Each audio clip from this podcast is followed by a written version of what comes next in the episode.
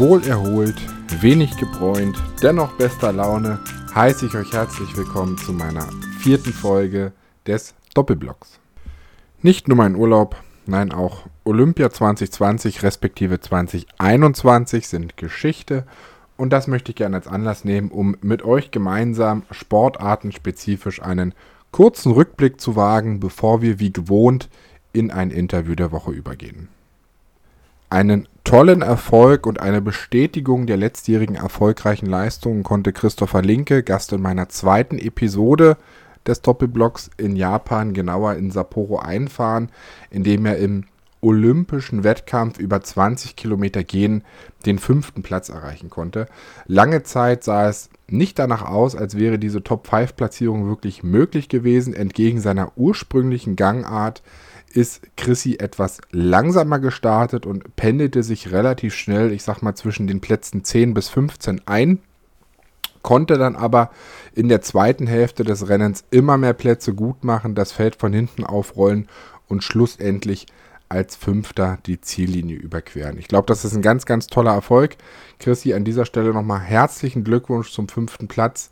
Ähm, mach weiter so und vielleicht sind ja aller guten Dinge dann irgendwann vier indem du in Paris noch einmal antrittst. Ohne zu viel vorwegzunehmen, nicht ganz so zufrieden, behaupte ich mal, ist Patrick Dog mit seinem 20. Platz im modernen Fünfkampf. Insgesamt hat Patrick einen wirklich guten Wettkampf abgeliefert, Klammer auf, bis auf den ersten Tag, sprich den Fechtwettbewerb den hat Patrick auch seiner eigenen Aussage nach, wir hatten danach kurz Kontakt, äh, in, sprichwörtlich in den Sand gesetzt und somit direkt nach dem Fechten auch kaum realistische Chancen auf eine Top-10-Platzierung mehr gehabt. Nichtsdestotrotz konnte er sich, ich glaube, von Platz 30, 31 oder 32, Pi mal Daumen, noch auf den 20. Platz hocharbeiten und bestätigt damit eigentlich auch seine ganz starke Leistung über alle Disziplinen im modernen Fünfkampf hinweg. Und ja, es wurde auch ein olympisches Handballturnier ausgetragen. Ihr werdet es alle mitbekommen haben. Die deutsche Mannschaft ist leider im Viertelfinale gegen Ägypten ausgeschieden. Ähm, durchaus verdient, wie ich finde. Und dieses Ausscheiden möchte ich gern mal zum Anlass nehmen, um einmal kurz aus meiner wirklich extrem subjektiven Sicht auch so ein bisschen die Entwicklung der deutschen Handballnationalmannschaft in den letzten Jahren Revue passieren zu lassen und einfach mal aus meiner Sicht auch Gründe aufzuzeigen, warum wir aktuell offenbar nicht in der Lage sind, ähm, in internationale Turniere, sprich EM, WM oder halt Olympia, in entsprechende Finale einzuziehen.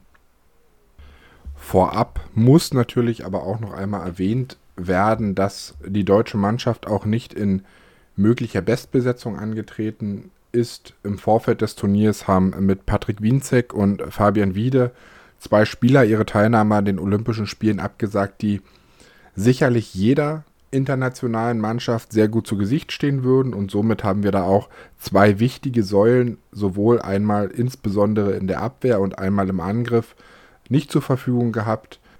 Das soll keine Entschuldigung sein, muss aber letztlich dennoch der Vollständigkeit halber erwähnt werden. Und bevor ich in eine kurze Analyse reindrifte, warum wir im Moment genau an diesem Punkt handballerisch stehen, wo wir gerade stehen, nämlich nicht in der Weltspitze und in der ja so gern betitelten erweiterten Weltspitze, noch einmal Revue passieren die letzten Platzierungen der internationalen Turniere seit 2017. 2017 eine WM 9. Platz, 2018 EM 9. Platz, 2019 WM 4. 2020 EM 5. 2021 WM ausgeschieden in der Hauptrunde und jetzt kürzlich Olympia ausgeschieden im Viertelfinale. Ich glaube, diese Serie zeigt einfach auf, dass wir an bestimmten Punkten ähm, regelmäßig gescheitert sind und dass es schon lange, lange Zeit nicht mehr seit dem Europameisterschaftstitel unter Dago Sigurdsson nicht mehr zu einem Finale gereicht hat. Nun ist klar, dass in einem Turnier auch immer viele Dinge zusammenkommen müssen, damit man es tatsächlich ins Finale schafft. Neben dem notwendigen Können ist natürlich auch immer das sogenannte Matchglück nicht unwichtig. Von diesem Matchglück, ähm, insbesondere von ja, ausgewogenen Schiedsrichterleistungen waren wir die letzten Turniere über nicht immer gesegnet, aber auch das möchte ich tatsächlich nicht als Ausrede gelten lassen. Vor Olympia wurde ganz klar propagiert, dass es um eine Medaille gehen soll für die deutsche Nationalmannschaft. Nun kann man sagen, klar, jetzt ist man im Viertelfinale ausgeschieden, das ist ja nur ein Schritt weg vom Halbfinale und ab dem Halbfinale spielt man ja letztlich um Medaillen. Nun muss man auch sagen, ist es faktisch nicht so hochkomplex, sich in der Gruppenphase bei Olympia für das Viertelfinale zu qualifizieren. Also sollte dieser Schritt oder dieser, diese Platzierung tatsächlich auch nicht überbewertet werden. In meiner kurzen Analyse möchte ich gern zwei Seiten beleuchten. Einmal die Qualität der einzelnen Spieler, insbesondere im internationalen Vergleich. Und als zweites möchte ich dann trotzdem gerne nochmal auf ja, die mannschaftliche Geschlossenheit im Sinne der abgelieferten Spielleistung eingehen. Die deutsche Handball-Bundesliga ist mit Fug und Recht, das wird immer gerne behauptet und da wird immer gerne Werbung mitgemacht, die beste Handballliga der Welt. Da gibt es einfach nicht zu deuteln dran. Das ist so in der Breite, ähm, in der dort wirklich Spitzenhandball gespielt wird, ist die deutsche Handball-Bundesliga einzigartig und da kann letzten Endes auch keine, keine Liga in äh, Frankreich oder, oder keine Liga in, in Ungarn oder ähnliches mithalten. Ich glaube, die Seha-Liga ist ein äh, Projekt, was vielleicht in der Qualität am Ende des Tages vergleichbar ist, aber auch das ist eine Liga, die sich aus mehreren Nationen zusammenschließt. Und wenn wir uns jetzt aber die dominierenden Mannschaften der letzten Jahre in Deutschland anschauen, einfach mal nur vier Mannschaften rausgepickt, THW Kiel, SG Flensburg-Handewitt, Rhein-Neckar-Löwen, SC Magdeburg, dann stellen wir tatsächlich fest, dass in diesen Mannschaften die spielbestimmenden Spieler in der Regel nicht deutsch sind. Klar, wir haben beim THW Kiel haben wir einen äh, Steffen Weinhold, einen Henrik Pekeler und einen Patrick Wienzek, die dort immer vorangehen. Ähm, letztere möchte ich da tatsächlich gerne rausnehmen, weil die am Ende relativ wenig Einfluss aufs offensive Spiel einer Mannschaft haben. Klar braucht man einen guten Kreisläufer, ähm, nichtsdestotrotz liegt die Spielgestaltung doch zu vermehrt im Rückraum, die Entscheidungsfindung und so weiter. Und da haben beim THW Kiel einfach in der Vergangenheit wirklich Leute wie Dummergoj Duvniak oder jetzt jüngst Sander Sargosen einfach das Heft in der Hand und sind die spielbestimmenden Spieler. Wenn wir jetzt noch ein paar Kilometer weitergehen, nach Flensburg schauen, da ist es noch augenscheinlicher, dass mit Jim Gottfriedsson, der MVP der letzten Saison, ich hoffe, das war tatsächlich so, also für mich war er jedenfalls der MVP, ähm, ein Schwede ist und auch dort kein deutscher Spieler eine spielbestimmende Funktion innehat. Ähnliches bei den Rhein-Neckar-Löwen. Die vergangenen Jahre immer geprägt durch Andy Schmid, seines Zeichens Schweizer, auch nicht spielberechtigt für die deutsche Nationalmannschaft. Und zu guter Letzt noch der SC Magdeburg, ähm, der jetzt ja in den letzten Jahren vermehrt oben anklopft und vielleicht dann irgendwann mal den Schritt Richtung Top 2 tatsächlich machen kann. Ähm, auch da finden wir auf den spielbestimmenden Positionen keine deutschen Spieler in dieser, in dieser Spitze. Wenn ich an den Christian O'Sullivan, Norwegen, äh, Marco Besiak, ich glaube, jetzt müsste ich lügen, ich glaube Slowenien ähm, oder einen Michael Darmgard, Dänemark, denke, sind auch das Spieler, die für andere Nationalmannschaften unterwegs sind. Unsere Nationalspieler kommen dann, wenn man sich die Vereine, die durchaus unter diesen vier Vereinen rangieren, anschaut. Letzten Endes klar, die Füchse Berlin ähm, mit einem ganz besonderen Anspruch, wirklich viele ähm, deutsche Spieler auszubilden, viele Nationalspieler letzten Endes auch auszubilden, ähm, scheitern die letzten Jahre so ein bisschen an ihrem eigenen Anspruch, ähm, stellen dann aber doch mit äh, Paul Drucks und Fabian Wiede wirklich ähm, tolle, tolle Kaliber an Spieler, die sicherlich zum oberen Mittelfeld zählen, die aber aktuell, so ist es einfach, in der Weltspitze offenbar noch nicht angekommen sind. Ähnliches bei der MT Melsung, die sogenannte MT Deutschland, wenn wir uns das anschauen, ähm, verfügt mit Timo Kastening meiner Meinung nach über einen Spieler, der mit Fug und Recht zur Weltspitze zu zählen ist. Ähm, Kai Hiffner, Julius Kühn laufen aber im Nationaltrikot den Erwartungen hinterher und grundsätzlich ist ja auch die Performance, so hat es ja auch ähm, Bob Hanning vor ein, zwei Monaten einmal angemahnt, ähm, wenig gerechtfertigt im Vergleich zu dem Budget, was man damit, was man da in Melsung offenbar zur Verfügung hat. Kurzum, die internationalen Topspieler bestimmen auch bei uns die nationale Liga und letzten Endes das Niveau. Und das sind dann auch die Spieler, die in ihren Nationalmannschaften die führenden Rollen einnehmen. Das sind die Spieler, die ein Champions League Halbfinale mitentscheiden und das sind auch die Spieler, die am Ende Viertelfinale, Halbfinale in nationalen oder internationalen, sorry, Turnieren einfach mitentscheiden. Dann kann man sagen, okay, wir haben einen Umbruch angegangen, wir haben jetzt äh, die Mannschaft sukzessive verjüngt. Ähm, das stimmt zu Teilen auch, muss ich sagen.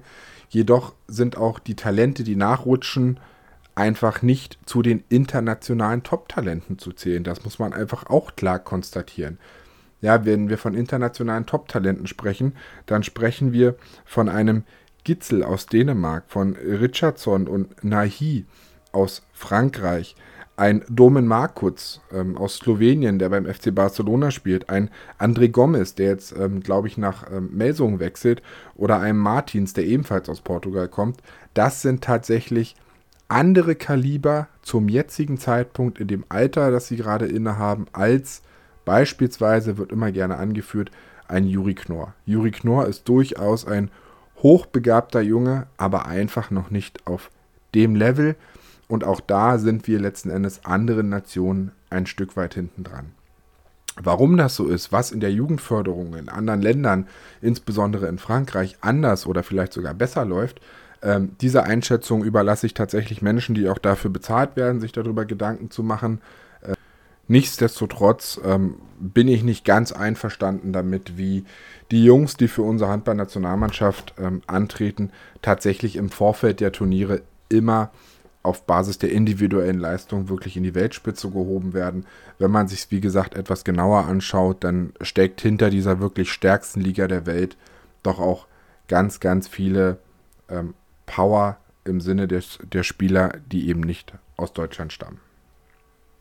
Ja, nun sind wir aber bekanntlich gegen Ägypten ausgeschieden und äh, mir war bislang nicht bekannt, dass Ägypten mit entsprechenden Weltstars gespickt ist. Von daher muss das auch noch an etwas anderen Gründen liegen. Ja, in Ägypten, der Großteil der Spieler verdient, glaube ich, das Geld noch in den zwei heimischen Topclubs.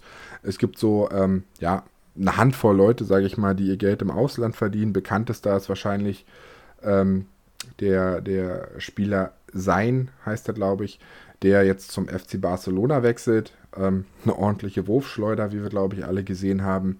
Aber insgesamt ist Ägypten auch vom Spielermaterial her auf dem Papier einfach nicht so ausgestattet, als dass sie jetzt mit uns als deutscher Nationalmannschaft zwangsläufig mithalten können sollten, beziehungsweise uns sogar schlagen sollten.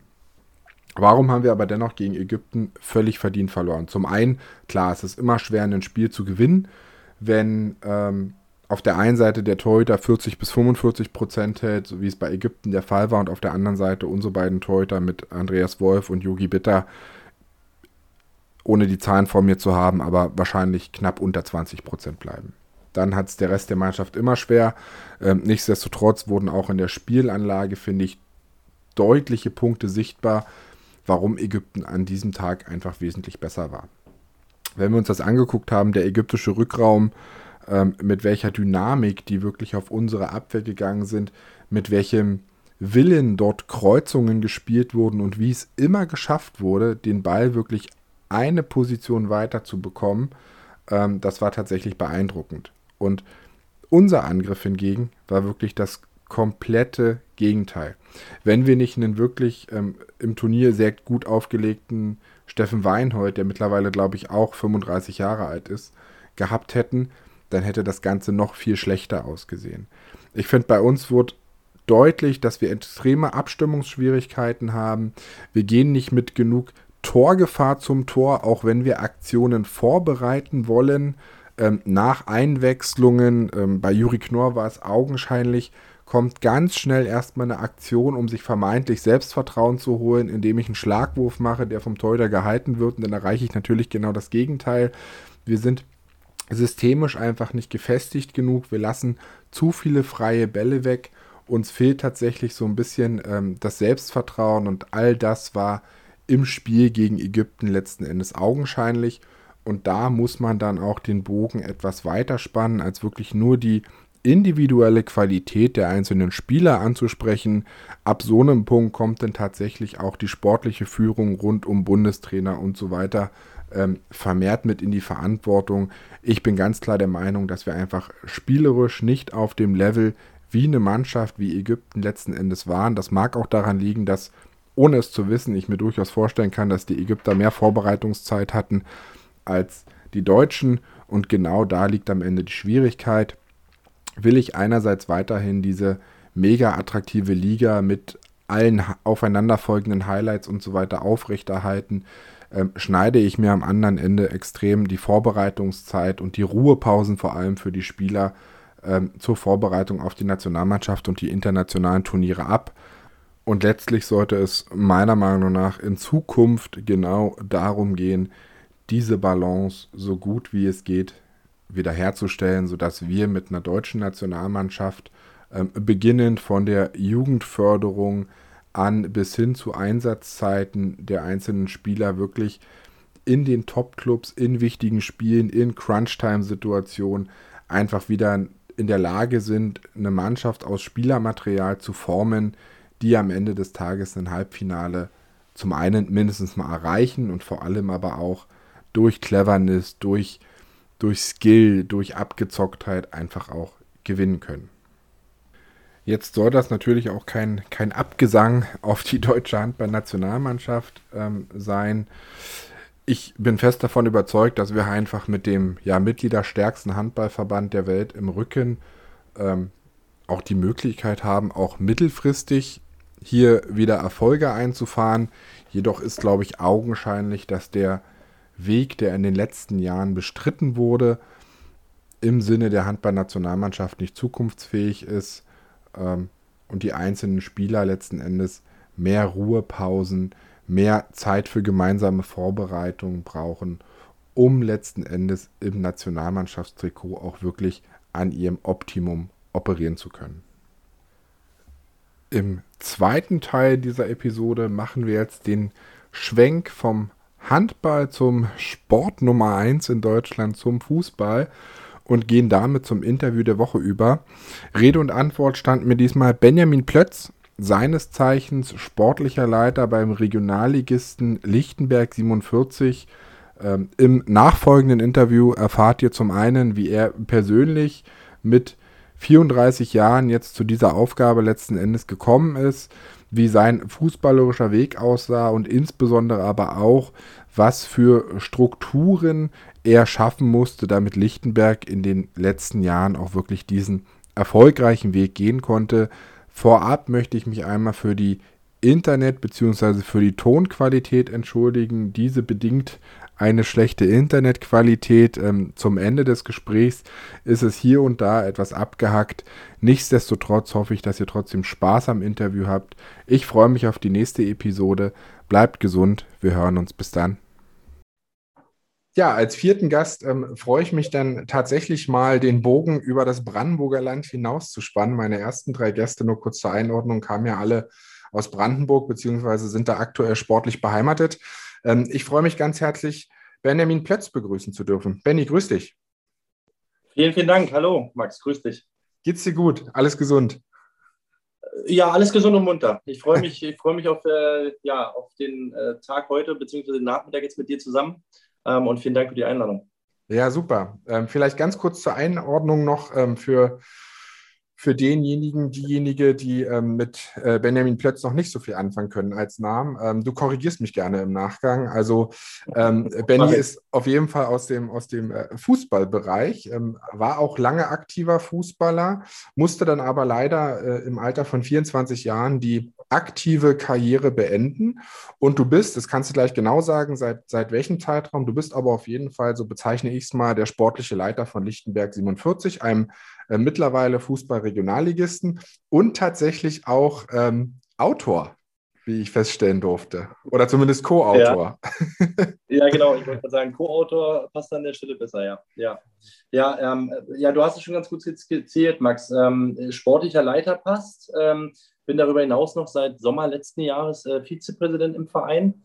Ähm, und äh, habe noch eine dritte Rolle inne als, als Bereichsleiter des, der ersten Mannschaft. Man muss sich das so vorstellen, dass ja ganz, ganz viele Akteure ähm, für so eine erste Mannschaft von, von Bedeutung sind. Da gibt es den Staff unmittelbar am Team, natürlich aber auch ganz viele fleißige Helfer ähm, und Helferinnen im Ehrenamt, die dann äh, sich sozusagen um all, all, all das andere kümmern, um den Bereich äh, Merch, um den Bereich Gastro, um den Bereich Sicherheit und äh, genau, bin dafür für alle ähm, verantwortlich, versuche das mit meinem Team gemeinsam so zu wuppen und es hat bis hierhin sehr, sehr gut geklappt.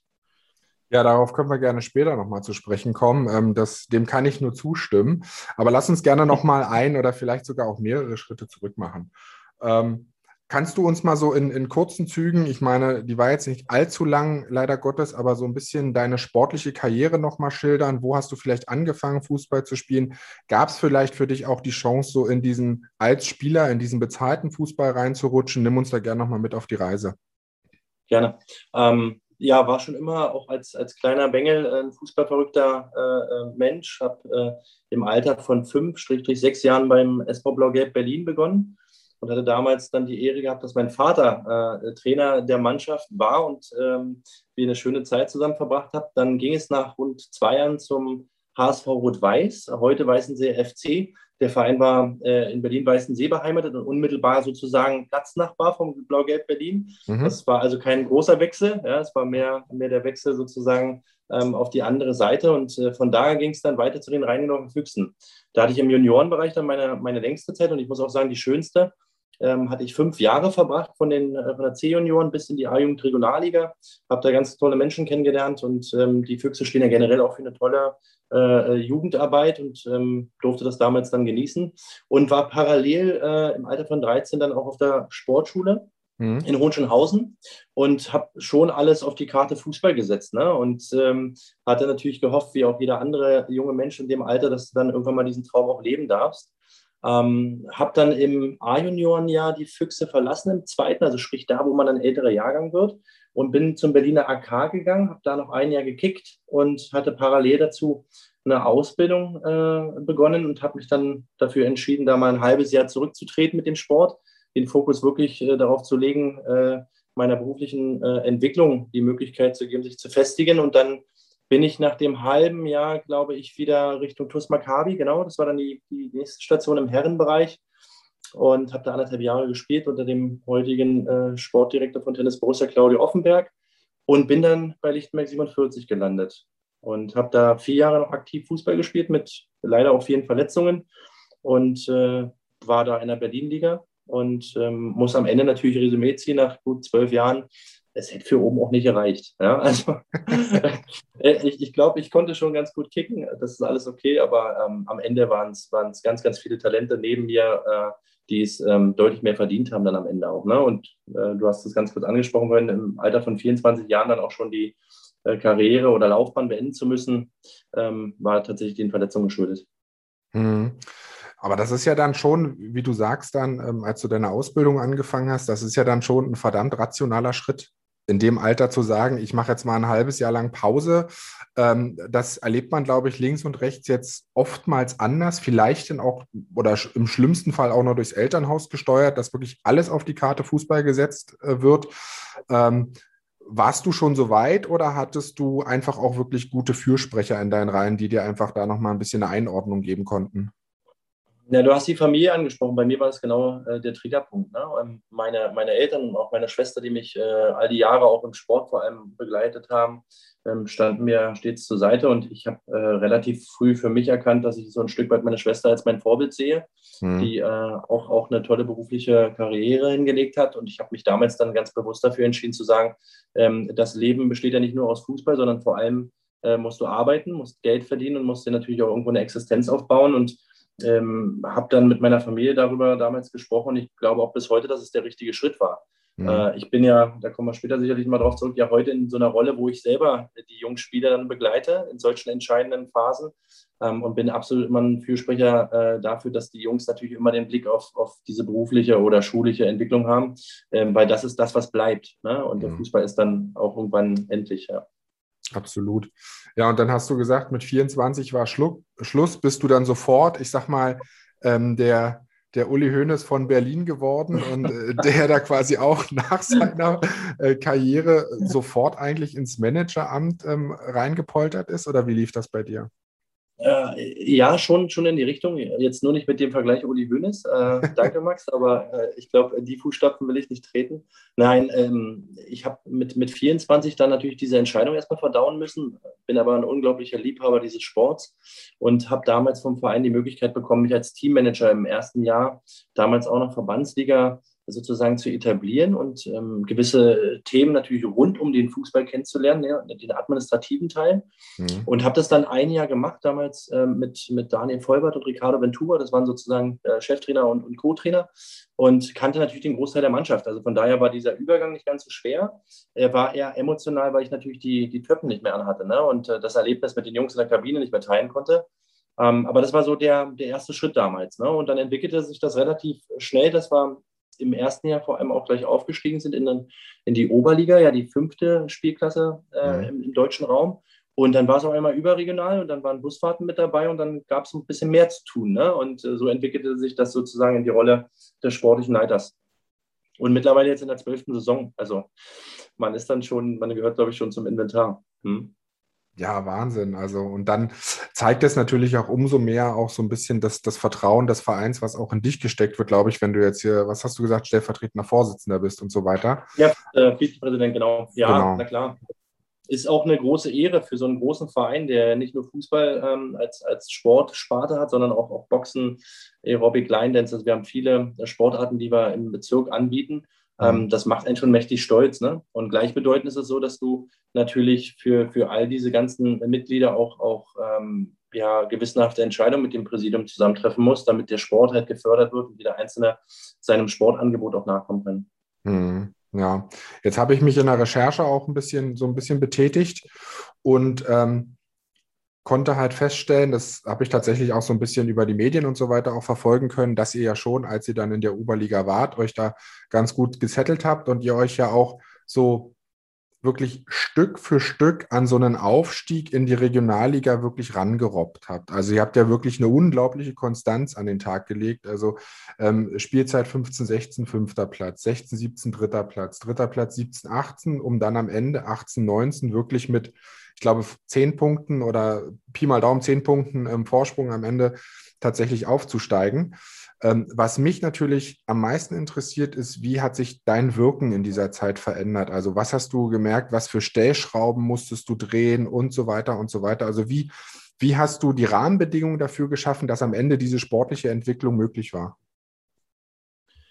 Das waren ganz, ganz viele Sachen, um ehrlich zu sein. Ähm, denn wenn man, wenn man noch so, so nah an der Mannschaft ist, hat man natürlich immer noch so das Gespür dafür, was der Sportler braucht. Ne? Was, was fehlt vielleicht sozusagen in der Kabine, was fehlt draußen, was, was bewegt auch vielleicht die Fans morgen, ähm, ins Stadion zu kommen. Und ich glaube, da kann ich ganz, ganz viele Dinge für nennen. Am Ende ist es so, dass Lichtmax 47 heute auf jeden Fall äh, für eine klare Spielidee steht und für eine total tolle Infrastruktur. Ne?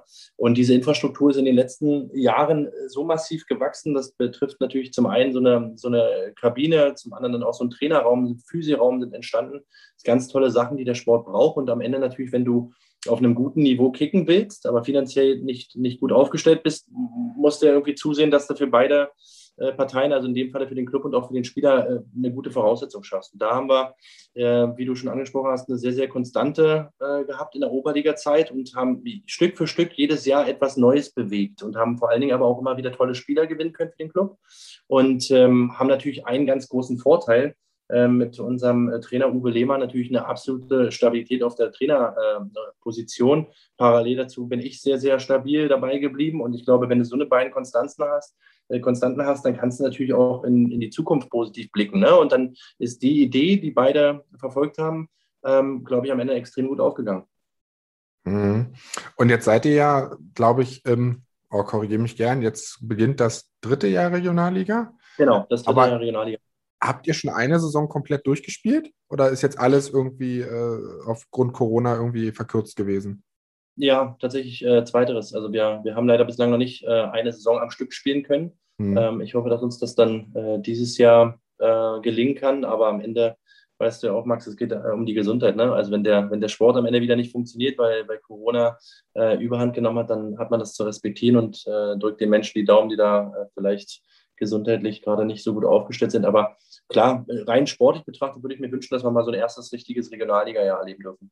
Mhm, aber äh, ich glaube, ihr habt zumindest in der ersten Spielzeit, habt ihr, glaube ich, schon über 20 Spiele absolvieren dürfen, wenn ich das mhm. richtig gesehen habe. Genau. Ähm, wie war denn da so dein Gefühl? Also seid ihr jetzt angekommen? Oder ist man immer noch bei, als, also ich sag mal, als Aufsteiger, man schwebt ja immer so im Nichts. Ne? Man weiß nicht so richtig, wo stehen wir und so weiter. Und jetzt hattet ihr aber schon ein paar Spiele. Wie, wie würdest du sagen, ist der Niveauunterschied so extrem und so weiter? Und wie steht ihr jetzt aktuell da?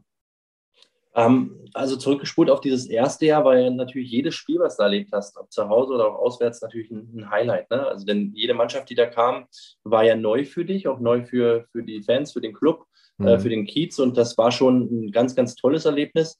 Ähm, und angekommen in der Liga auf jeden Fall, weil wir haben ja jetzt, äh, wie du richtig beschrieben hast, in dem ersten Jahr ja über 20 Spiele gehabt.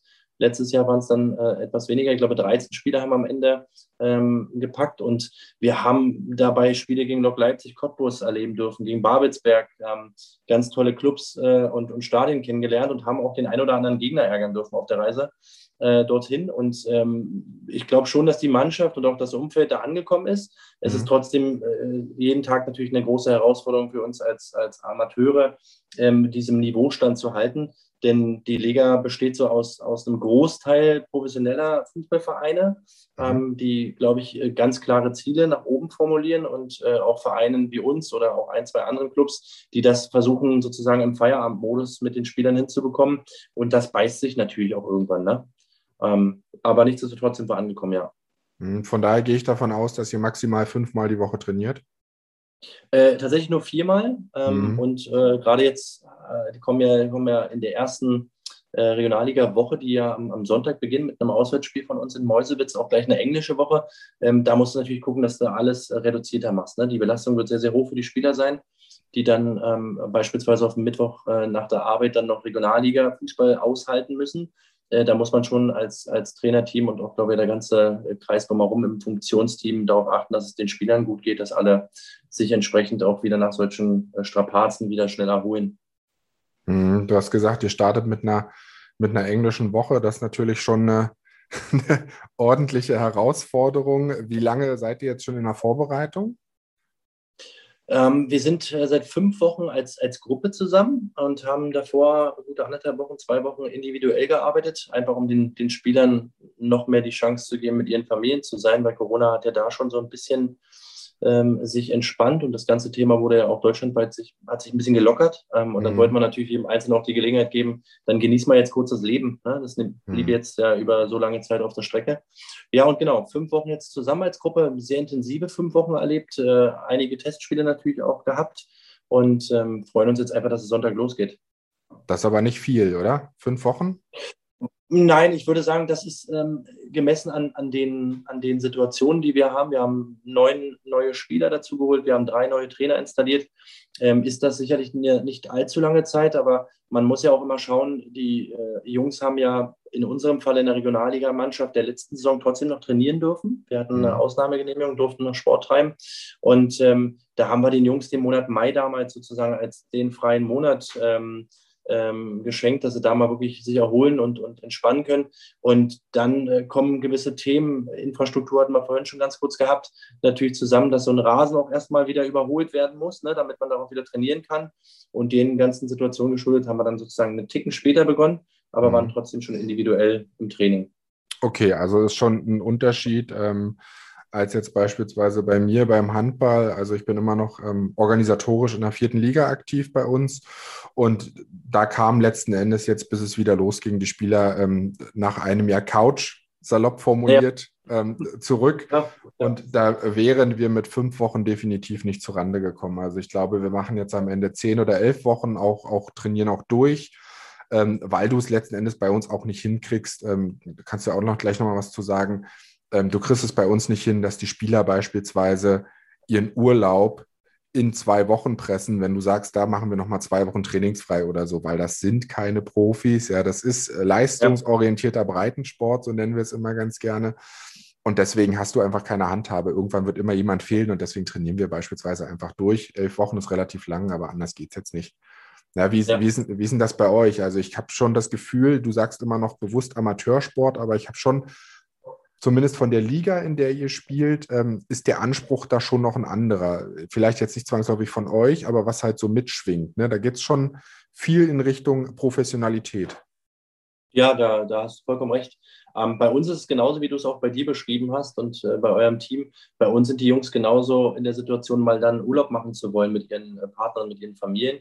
Ähm, und dem kann man natürlich nicht im Wege stehen. Ähm, das heißt, immer nur ein oder zwei Wochen raus zu sein, ähm, ist für die Jungs dann schwierig, sozusagen im Nachgang dann wieder aufzuholen, wenn gerade jetzt auch der Saisonbetrieb dann läuft.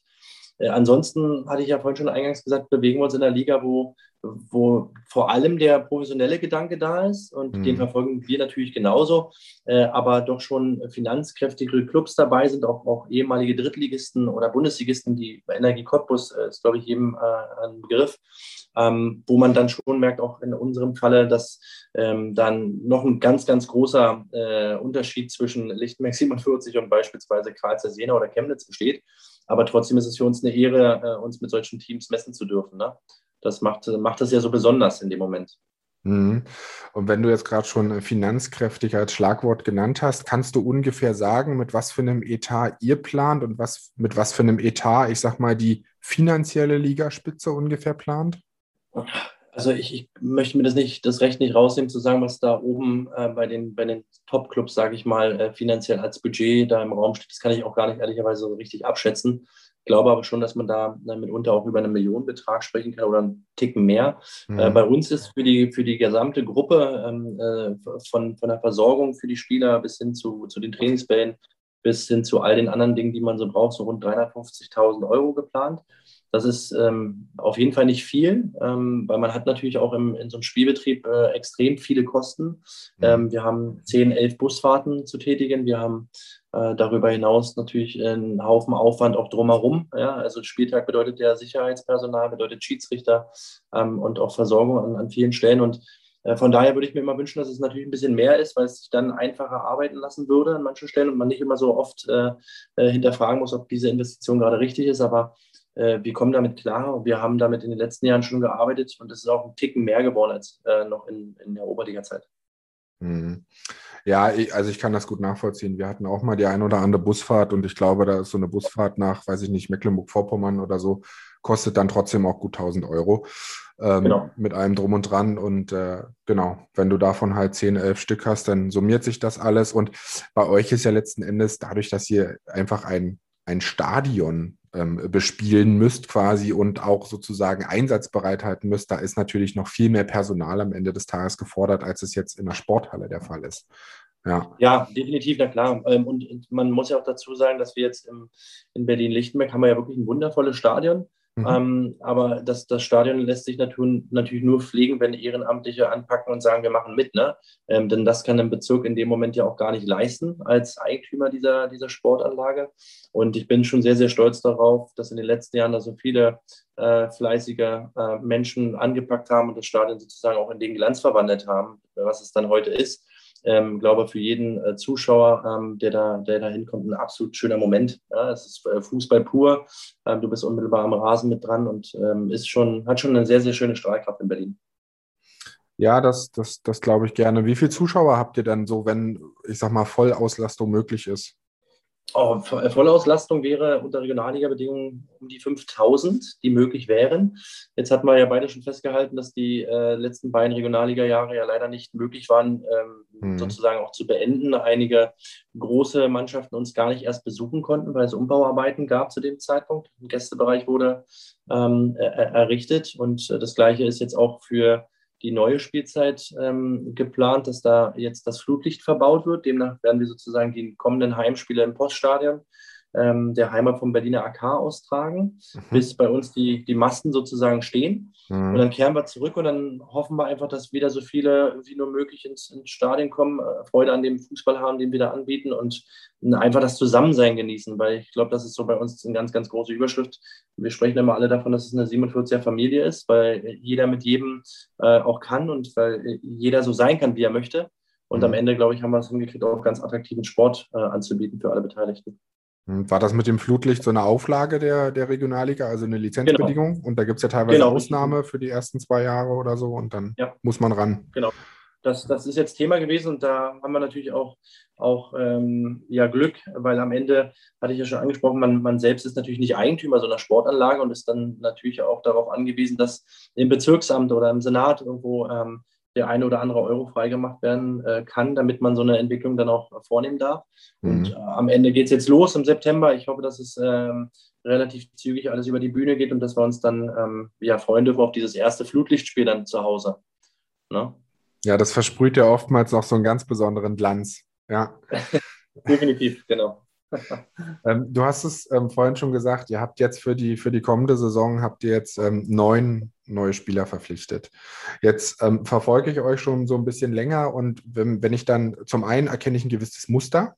Also ihr verpflichtet, glaube ich, selten jemanden, der über 24 Jahre alt ist. Also ihr schießt da schon viel junges Blut nach sozusagen. Und was mir auch aufgefallen ist, es ist nicht, nicht immer so ähm, zwangsläufig sehr regional.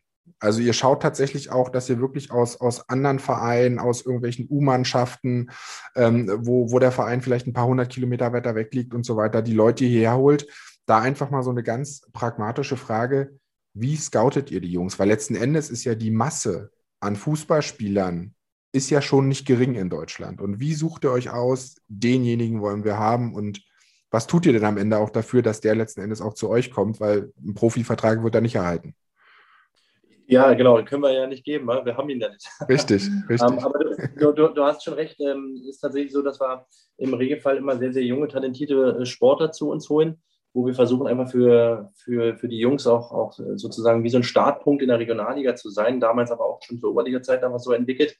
Ähm, dafür gibt es sicherlich den Grund in erster Linie, dass wir ähm, finanziell natürlich nicht so aufgestellt sind, um uns da an der Stelle äh, andere Jungs zu leisten, wenn man das so sagen möchte. Aber vor allem, dass auch irgendwie unsere Philosophie ist. Ja? Wir wollen mit jungen Leuten arbeiten, wir wollen äh, versuchen, äh, die, die 47er, die wir schon über viele Jahre im Club haben, einfach anzureichern mit tollen Kickern. Und ähm, so eine Wege kann man natürlich auf mehreren Ebenen äh, bestreiten. Ne? Ich würde davon sprechen, dass ich ein ganz gutes Netzwerk habe und auch ein gutes Gefühl für, für Spieler. Und ähm, ein Glück haben wir in den letzten Jahren gar nicht so viele Jungs dazu holen müssen, weil wir haben immer so einen, so einen Kern von 20 Spielern halten können. Mhm. Ähm, da stellvertretend äh, Sebastian Reiniger beispielsweise oder Christian Gabe zu nennen, die schon seit über zehn Jahren ähm, in dieser Mannschaft Fußball spielen, ja, und äh, den Weg äh, genommen haben aus der Berlin-Liga bis in die Regionalliga. Und da kann ich äh, noch andere Jungs nennen, die sehr, sehr lange im Club schon sind. Von daher war das jetzt in diesem äh, Sommer ein sehr, sehr spezielles Thema ähm, neuen Spieler geholt, weil vor allem mir schon bewusst war und auch dem Trainerteam bewusst war, wir, wir müssen ja jetzt gucken, dass wir 38 Spieler äh, schaffen. Ne? Nach so einer langen Pause, die du auch schon ansprachst, mit diesen zehn Monaten gar nichts tun, zum Großteil vielleicht auf der Couch verbracht oder im Homeoffice, ähm, müssen wir schon gucken, dass der eine oder andere vielleicht auch mal eine Verletzung erleidet. Und deswegen wollten wir auf einen breiten Kader äh, zurückgreifen und haben da auch Jungs die Chance gegeben aus unteren Ligen ähm, und ähm, haben da mehrere äh, Diskussionsrunden gefahren und, und haben natürlich auch einige Jungs, die sich vorgestellt haben, kannten aber auch schon den einen oder anderen Spieler aus einem letzten Jahr, wo wir schon mal im Probetraining mit den Jungs zusammengearbeitet haben. Und da haben wir uns jetzt sinnvoll verstärkt. Ähm, und ich freue mich einfach, dass dieses Team jetzt zusammenwächst. Hm. Musst du dich da auch schon mit Beratern rumschlagen? Ja, na klar. Also das äh, in der Regionalliga und aber auch schon in der Oberliga ist das, ähm, ist das ein Thema in der Regionalliga sehr, sehr ausgeprägt. Also ich kenne nur wenige Spieler, die dann ähm, nicht beraten werden. Ähm, das ja, ist mitunter auch ein Stück weit zäh, ja, mhm. weil äh, nicht, nicht jeder Berater die gleichen Interessen verfolgt, die, die ich mir manchmal wünschen würde, dass es nämlich primär um die Entwicklung eines Spielers geht. Ähm, aber ich habe auch schon den einen oder anderen kennengelernt, wo ich äh, mich auch gefreut habe, den Menschen dahinter kennenlernen zu dürfen. Mhm. Und ich gemerkt habe, auch in der Zusammenarbeit dann äh, innerhalb der Saison, ähm, dass es wirklich sich um den Jungen dreht ne, und um die Entwicklung. Und ähm, wenn das gegeben ist, dann habe ich immer total Freude daran weil am Ende sind die, die, die Spieler, die bei uns dann äh, die Saison mitlaufen oder hoffentlich noch länger, natürlich extrem wichtig. Ne? Und wir, wir erleben sie ja nicht nur als Sportler, vor allem aber auch als Menschen. Mhm. Und ähm, dann ist es ja, ja von großer Bedeutung, dass da mit einem Berater man gemeinsam auch, auch über so einen Teil spricht, ne? nämlich den privaten, der, der beruflichen Situation oder der schulischen Situation. Das sind alles ganz wichtige Punkte. Absolut. Jetzt habe ich tatsächlich mal so eine Frage komplett aus Eigeninteresse heraus. Also ich glaube, sportlich können wir ungefähr die Parallelen ziehen zu der Sphäre, in der ich mich im Handball bewege, dass ähm, bei uns in der Liga, wir sind in der vierten Liga unterwegs, bei den Mannschaften, die oben mitspielen, die bestehen ähm, zu 80, 85 Prozent aus ehemaligen Sportschülern. Also da ist dann auch schon ein äh, gewisses Niveau dabei am Ende des Tages, ja, oder teilweise werden die sogar noch mit, mit, mit ausländischen Spielern, die da auch die U-Nationalmannschaften durchlaufen haben und so weiter angereichert. Und da ist es einfach eigentlich nicht gang und gäbe, dass die Jungs durch Berater vertreten werden. Wie siehst du das? Also siehst du das tatsächlich für die Sphären, in denen ihr euch bewegt, wirklich als notwendig an? Oder findest du, dass sich das vielleicht letztendlich durch das größere Geld, was im Fußball vielleicht unterwegs einfach etabliert hat? Also schilder mir mal da so deinen Blick drauf, bitte. Ich glaube schon genau, den, den, Punkt hast du schon ganz gut getroffen, dass das viele Geld, was im, im Markt unterwegs ist ne, und auch, auch ähm, äh, die Kraft, die der Fußball hat, auch wirtschaftlich betrachtet, hat natürlich dazu geführt, dass dieses, mh, dieses Spektrum Beraterdasein sich natürlich in den letzten Jahren enorm entwickelt hat. Ne? Und auch sehr junge Spieler, auch in unteren Ligen, haben schon Berater in frühen, in frühen Jahren, auch mitunter schon im A-Junioren-Bereich. Also da sind man ja, man ja so im Alter um die 18, 17 Jahre. Mhm. Und ähm, ich sehe dem Ganzen ein Stück weit skeptisch gegenüber, muss ich gestehen. Ich ähm, halte immer fest, dass die Jungs alle aus einem Grund mal angefangen haben, Sport zu treiben. Das kann ich, glaube ich, für den Handball genauso beschreiben wie für den Fußball. Sie haben alle Liebe äh, äh, geteilt mit diesem Sportgerät äh, und, und die, die Freude daran, mit den Jungs oder auch, auch den Mädels äh, in der Kabine sozusagen das zu teilen. Ja? Und mhm. irgendwann verändert sich sozusagen die Perspektive, weil dann kommt von extern eine beratende Seite zur Stelle, die mitunter aber auch Luftschlösser baut. Und die Jungs äh, und ja mittlerweile auch gestandeneren Männer schaffen es vielleicht an der einen oder anderen Stelle nicht mehr, Herr der Lage zu sein, weil sie wissen auch gar nicht so richtig, wie es funktioniert. Wie soll man da so ein Gespräch eigentlich mit einem Verein führen? Äh, da geht es dann vielleicht an der einen oder anderen Stelle dann auch schon um ein paar Zahlen. Ähm, und dann hilft es natürlich schon, dass ein Berater an der Seite ist. Keine Frage. Ich habe ja dafür Werbung gemacht, dass der eine oder andere, den ich dort kennenlernen durfte, auch, auch sehr sympathisch war. Mhm. Aber am Ende ist es wirklich so, äh, ich weiß nicht, ob es in der, in der Regionalliga, gerade für unsere Mannschaft gesprochen, so sinnvoll ist. Aber für, die, für das obere Drittel der Regionalliga ist es ein großes und wichtiges Thema, weil das, was danach passiert, nämlich dass der ein oder andere Spieler aus der Liga rauswechselt, auch in die zweite Liga wechselt, das ist gegeben, das haben die letzten Jahre auch schon gezeigt. Mhm. Ähm, und dieser Wechsel und diese Modalitäten, die damit dranhängen, äh, schafft einen, einen, Sportler jetzt privat nicht mal als eben zu lösen. Ne? Da braucht man schon Unterstützung. Mhm, okay. Ja, äh, durchaus extrem spannende Einblicke. Ähm, wir haben im Vorgespräch, bevor ich auf den Aufnahmeknopf ähm, gedrückt habe, haben, haben wir oder sind wir zu dem Punkt gekommen, dass du gesagt hast, ihr habt jetzt sogar einen oder ja einen TV-Vertrag sozusagen in der Regionalliga. Kannst du dazu mal ein paar, paar Schilderungen machen? Wo kann man es sehen und wie ist der letzten Endes jetzt strukturiert? Ja, äh, kann ich. Also die Regionalliga hatte bis, bis, bis dahin ja ähm, immer die Unterstützung vom MDR erfahren. Das war der langjährige mhm. Partner der Regionalliga Nordost im mhm. Bereich der TV-Übertragung. Sport im Jetzt Osten. Äh, genau, richtig, Sport im Osten. Genau. Richtig. Ja, genau. Ähm, und ähm, jetzt haben wir da eine Veränderung äh, zur neuen Saison, ist Ostsport TV. Ähm, ich glaube, mit Sitz in Leipzig ähm, sozusagen der Partner geworden für die nächsten vier Jahre. Und man muss sich das so vorstellen, dass am Ende jedes äh, Spiel, was stattfindet, grundsätzlich erstmal aufgenommen wird. Ne? Also da ist ein Kamerateam vor Ort. Ähm, und da wird das Spiel in jedem Fall aufgezeichnet und dann wird im Nachgang natürlich darüber äh, ja, es auch eine Ausstrahlung geben. Äh, ich glaube vorrangig im Internet. Mhm. Äh, aber es gibt natürlich trotzdem noch die, die Partner MDR mit Sport im Osten und äh, RBB, die dann auch das ein oder andere Spiel sozusagen in ihr äh, Rahmenprogramm mit aufnehmen. Und demnach, glaube ich, hat man für die Regionalliga Nordost natürlich eine breitere Basis ne, an Informationen und an der Möglichkeit auch für die einzelnen Vereine noch sichtbarer zu werden, auf jeden Fall geschaffen. Mhm. Ich glaube, gerade wenn du RBB ansprichst, der, der Klassiker ist, glaube ich, ähm, Babelsberg Cottbus was ja dann doch öfter schon genau. über, übertragen wurde, ähm, ja, weil da ja auch eine gewisse, eine gewisse Spannung immer in der Luft liegt, sage ich jetzt mal. Ja, ja. Genau, kann, wie ist es denn ähm, äh, bei euch? Nutzt ihr dann solche Bilder, die gemacht werden, auch entsprechend für, ich sag mal, ähm, Spielanalysen im, im, im, Nachgang eines Spiels oder ähm, fürs Video, fürs Video gucken vor einem Spiel als Gegneranalyse?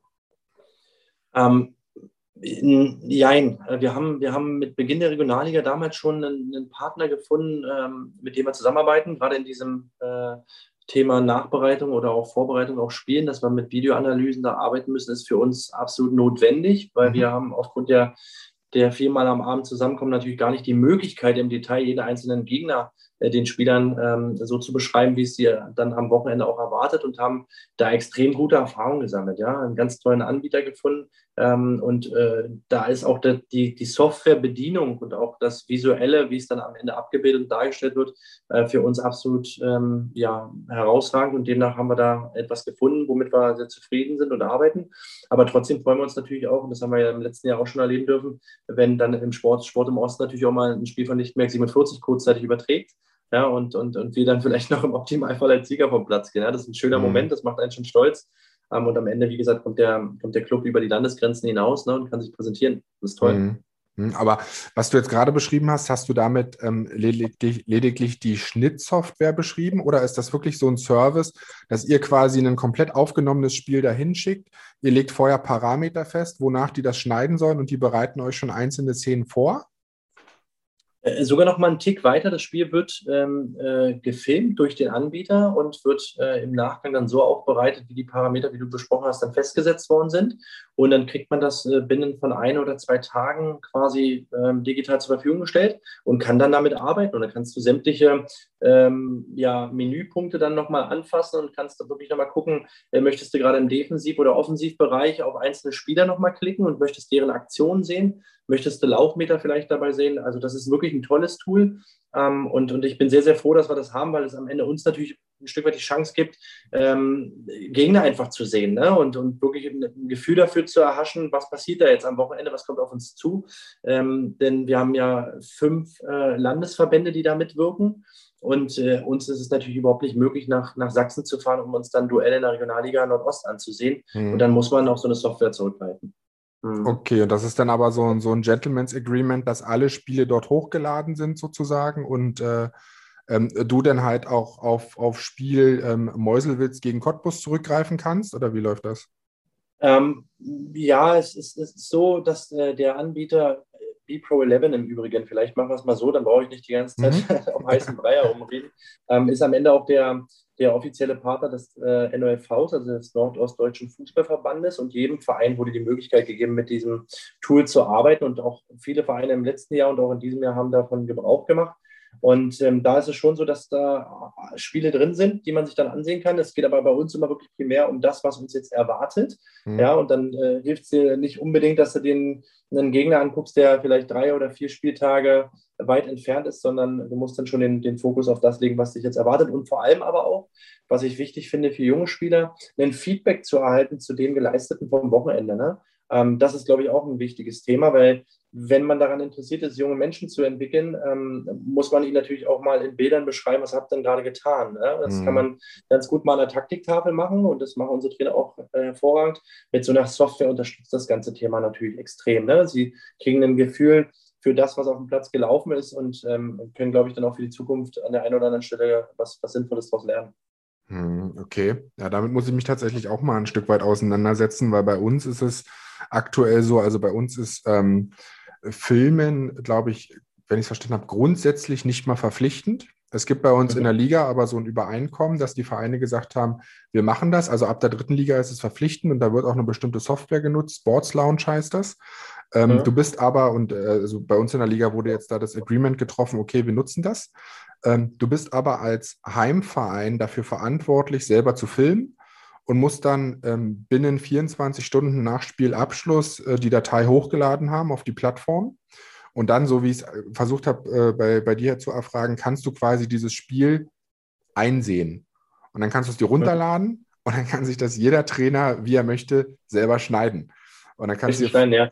kann, mhm. kannst dir vorstellen, was da am Ende dann natürlich auch für die Trainer noch für einen Aufwand drin steckt, wenn du wirklich den Anspruch hast, bei einer, bei einer Gegnervorbereitung zwei, drei Spiele zu gucken und zu schneiden, ja. dann äh, sind da mal irgendwie nochmal sechs Stunden. Eine Wochenendbeschäftigung, ja, genau. definitiv. Ja, das genau. ist enorm. Also wir haben wir es ja in den, in den Jahren der Oberliga genauso gehandhabt, wie du es beschrieben hast und, und sind sehr dankbar, dass es da jetzt eine Alternative gibt. Ähm, die gibt es natürlich nicht umsonst, ist auch klar, aber mhm. äh, nichtsdestotrotz bietet, bietet, es allen, allen Vereinen und vor allem aber auch den Spielern und Trainern die Möglichkeit, einfach noch deutlich besser sich vorzubereiten ne, auf das, was kommt. Und ähm, wie ich schon angesprochen habe, vor allen Dingen auch die eigenen Leistungen ein Stück weit nochmal ähm, Revue passieren zu lassen und äh, das wirklich zu untersetzen mit klaren und harten Fakten. Ja, das ist wichtig, weil am Ende bringt es nichts, immer äh, eine, eine, freundliche Note zu vergeben und zu sagen, ey, du warst richtig spitze. Ich würde jetzt sagen, das war eine 2, mhm. ja, ähm, sondern am Ende guckt ein Spieler gerne mal drauf, kann sich seine Szenen da im Nachgang äh, ganz entspannt auf dem, auf dem Handy ansehen. Mhm. Ähm, und das ist wirklich eine coole Sache. Und äh, ich äh, helfe dir da auch gerne mal, dass du da noch einen tieferen Einblick bekommst, weil ich kann mir auch vorstellen, dass ähm, so ein Anbieter natürlich auch ganz schnell gewillt ist, das auch in anderen Sportarten zu etablieren. Ne? Und äh, bei uns ist es zum Großteil in der Regionalliga Nordost so, dass die Kameras auch fest verbaut worden sind in den jeweiligen Stadien. Mhm. Ja, und das ist natürlich äh, in Hallen ja ebenfalls denkbar. Wir könnten ja noch andere partizipieren von. Ähm, können wir gerne nochmal im Nachgang drüber sprechen. Ja, klar, das, lass, lass, uns das gerne mal tun. Also das klingt, klingt natürlich extrem spannend. Bei uns ist es noch der, der gute ähm, Statistikzettel, wo dann sozusagen der Co-Trainer im Spiel da sitzt und hier äh, Nummer drei, Wurf, gen, Wurf ja. genommen, äh, Wurf daneben oder sieben Meter ja. rausgeholt und sonst irgendwas. Ja, aber, aber Max, das ist ja das, was das so außergewöhnlich macht. Sind wir ehrlich, genau das ist es ja, was es so authentisch macht, was es ehrlich äh, sein lässt. Ne? Und ja. ähm, nicht jeder, jeder ist in der Lage, da sofort in Digitalisierung umzuspringen ne? und sich irgendwelche Tools ans Bein zu binden. Von daher, äh, wenn du das so sagst, finde ich das sehr charmant und finde, dass das auch äh, aber, cool ist. Und das Sport auch besonders. Da siehst du auch den Unterschied, ähm, einfach Fußball zum Rest so krass. Also es gibt ja bei, bei Amazon gibt es ja ähm, BVB Insight, gibt es, glaube ich, als mhm. Doku. Mhm. Und es gibt auch Flensburg-Handewitt Insight, also ein Bundesligisten, ähm, Champions League-Sieger, mehrfacher deutscher Meister und so weiter. Und das habe ich mir natürlich hab angeguckt. Und wenn ja, du siehst, wie die Videostudio machen, dass die die Holzbänke in die Halle stellen, da die Leinwand runterrollen, den Beamer ranmachen und sonst was, dann denkst du so, Wahnsinn. Ja, und das sind halt auch ja. irgendwie Olympiasieger, sonst irgendwas im Handball. Ja. Ähm, da muss man dann dem Fußball auch ähm, ähm, eine gewisse Ronde, Sonderrolle einfach an bestimmten Punkten noch zugestehen. Gebe ich dir recht, ähm, auch wenn ich manchmal sage, dass das dann vielleicht manchmal Ausmaße annimmt, die nicht mehr, nicht mehr richtig sind. Aber nichtsdestotrotz, ich habe mir die Doku auch angeguckt ähm, und ich war auch an der einen oder anderen Stelle etwas überrascht darüber, dass so ein großer Club und der ja europaweit agiert, ja, ja ähm, solch einfache Methoden mitunter nur anwenden kann, weil es äh, entweder nicht machbar ist finanziell oder auch organisatorisch. Ähm, das, das siehst du ja bei, bei Bundesligisten überhaupt nicht. Ja? Also im Fußballbereich in der Bundesliga gibt es normale Standards und äh, da kann ich mir nicht vorstellen, dass die Jungs da irgendwie eine Bank auf dem Rasen ziehen ja, und, und, und sich da hinsetzen. Also ähm, ja, da hast du schon recht, der Fußball hat eine Sonderlocke. Ja, da, da, sprechen wir bei so einem Club wie Flensburg, sprechen wir, glaube ich, von, von weniger als die Hälfte des Jahresgehalts von einem Leroy Sané. Also, was die ja. als Etat haben am Ende des Tages. Ne? Und genau, das ist schon. Ja, wir sind uns beide einig, dass gerade Fußball natürlich das äh, oder der Sport in, in, in Deutschland ist ne? Ähm, und demnach natürlich der größte Hype darauf liegt. Und ich habe es ja schon vorhin gesagt, Lichtmax 47 steht ja in unserem Fall nicht nur für, für Fußball. Von daher habe ich schon ein ganz gutes ja. Gespür dafür, dass andere Sportarten genauso es verdienen, äh, gesehen zu werden, gehört zu werden und auch mit aller Unterstützung, ähm, gerade durch äh, Institutionen wie ein Bezirksamt oder ähnliches, erfahren, dass auch Sporthallen von ihnen saniert werden müssen, natürlich. Oder der Belag muss mal getauscht werden. Ne? Also es kommt immer alles ein bisschen zu kurz, weil es dreht sich immer ganz viel nur um den Fußball. Ähm, mhm. Aber es gibt deutlich mehr. Und das ist wichtig. Ja. Ja, dann lass uns gerne trotzdem nochmal den Bogen zurück ähm, zum, zu eurer ersten Männermannschaft spannen. Da ist ja, wie, wie du es auch schon gesagt hast, Beständigkeit steht ja da tatsächlich an den wichtigen Positionen ganz, ganz oben. Du hast gesagt, es gibt zwei tragende Säulen als Spieler, die über zehn Jahre da sind. Es gibt aber auch dich und aber auch Uwe Lehmann als Trainer, der schon extrem lange dabei ist ähm, und der ja sicherlich dann sportlich maßgeblich diese Erfolgsgeschichte auch, auch mitgeschrieben hat. Ich möchte mal gerne mit einer anderen Frage reinstarten, bevor du sagst, was Uwe vielleicht auszeichnet oder so. Wie schaffst du es, ihn zu halten? Der wird bestimmt Anfragen haben, oder? Ja, jetzt muss ich aus dem Nähkästchen plaudern, werde jetzt ein bisschen privat. Ähm, wir sind tatsächlich seit, seit vielen Jahren auch beste Freunde. Ähm, und ich glaube, dass das, was wir da beide gemeinsam äh, machen, uns einfach äh, sehr, sehr glücklich und stolz macht. Und am Ende ähm, machen wir das gerne vor allem zusammen. So, mhm. und äh, um die Frage zu beantworten, natürlich hat er Anfragen gehabt und ich finde, er hat es mehr als verdient, äh, eigentlich auch in einer anderen Liga zu trainieren, weil er ist ähm, ein herausragender Trainer und er hat sich auch diesen Erfolg auf die Fahne zu schreiben über die letzten Jahre. Ähm, weil wenn du da bei Wind und Wetter, und du kannst es ja auch beschreiben, Max, äh, äh, wenn du bei Wind und Wetter draußen stehst oder auch in der Halle, ja, und immer wieder da bist beim Training, wo andere sich vielleicht gerade mal äh, am Abend sozusagen äh, die Currywurst schmecken lassen, dann war der immer da ne, und hat mit der Mannschaft immer alles gegeben oder alles vorbereitet und ähm, kann er sehr, sehr stolz drauf sein, was er da erreicht hat. Und ja, vielleicht führt er der Weg irgendwann nochmal nach oben. Ne? Muss ich mit ihm nochmal sprechen im Nachgang, ob er da nochmal noch mal Ambitionen hegt, aber äh, er ist auch, auch glücklicher Familienvater und ich äh, glaube, das, was er gerade tut, macht ihn sehr, sehr zufrieden. Ja, und wenn ich es gerade richtig gedeutet habe zwischen den, äh, zwischen den Zeilen, dann gibt es euch nur als Doppelpack. Weil du ja gesagt hast, ihr macht das gerne zusammen und dann müsste quasi ja. eine Trainerposition und eine sportliche Leitungsposition vakant sein. Ja, ich, ich wollte jetzt an der Stelle keine Werbung für uns beide machen, äh, im Sinne des. des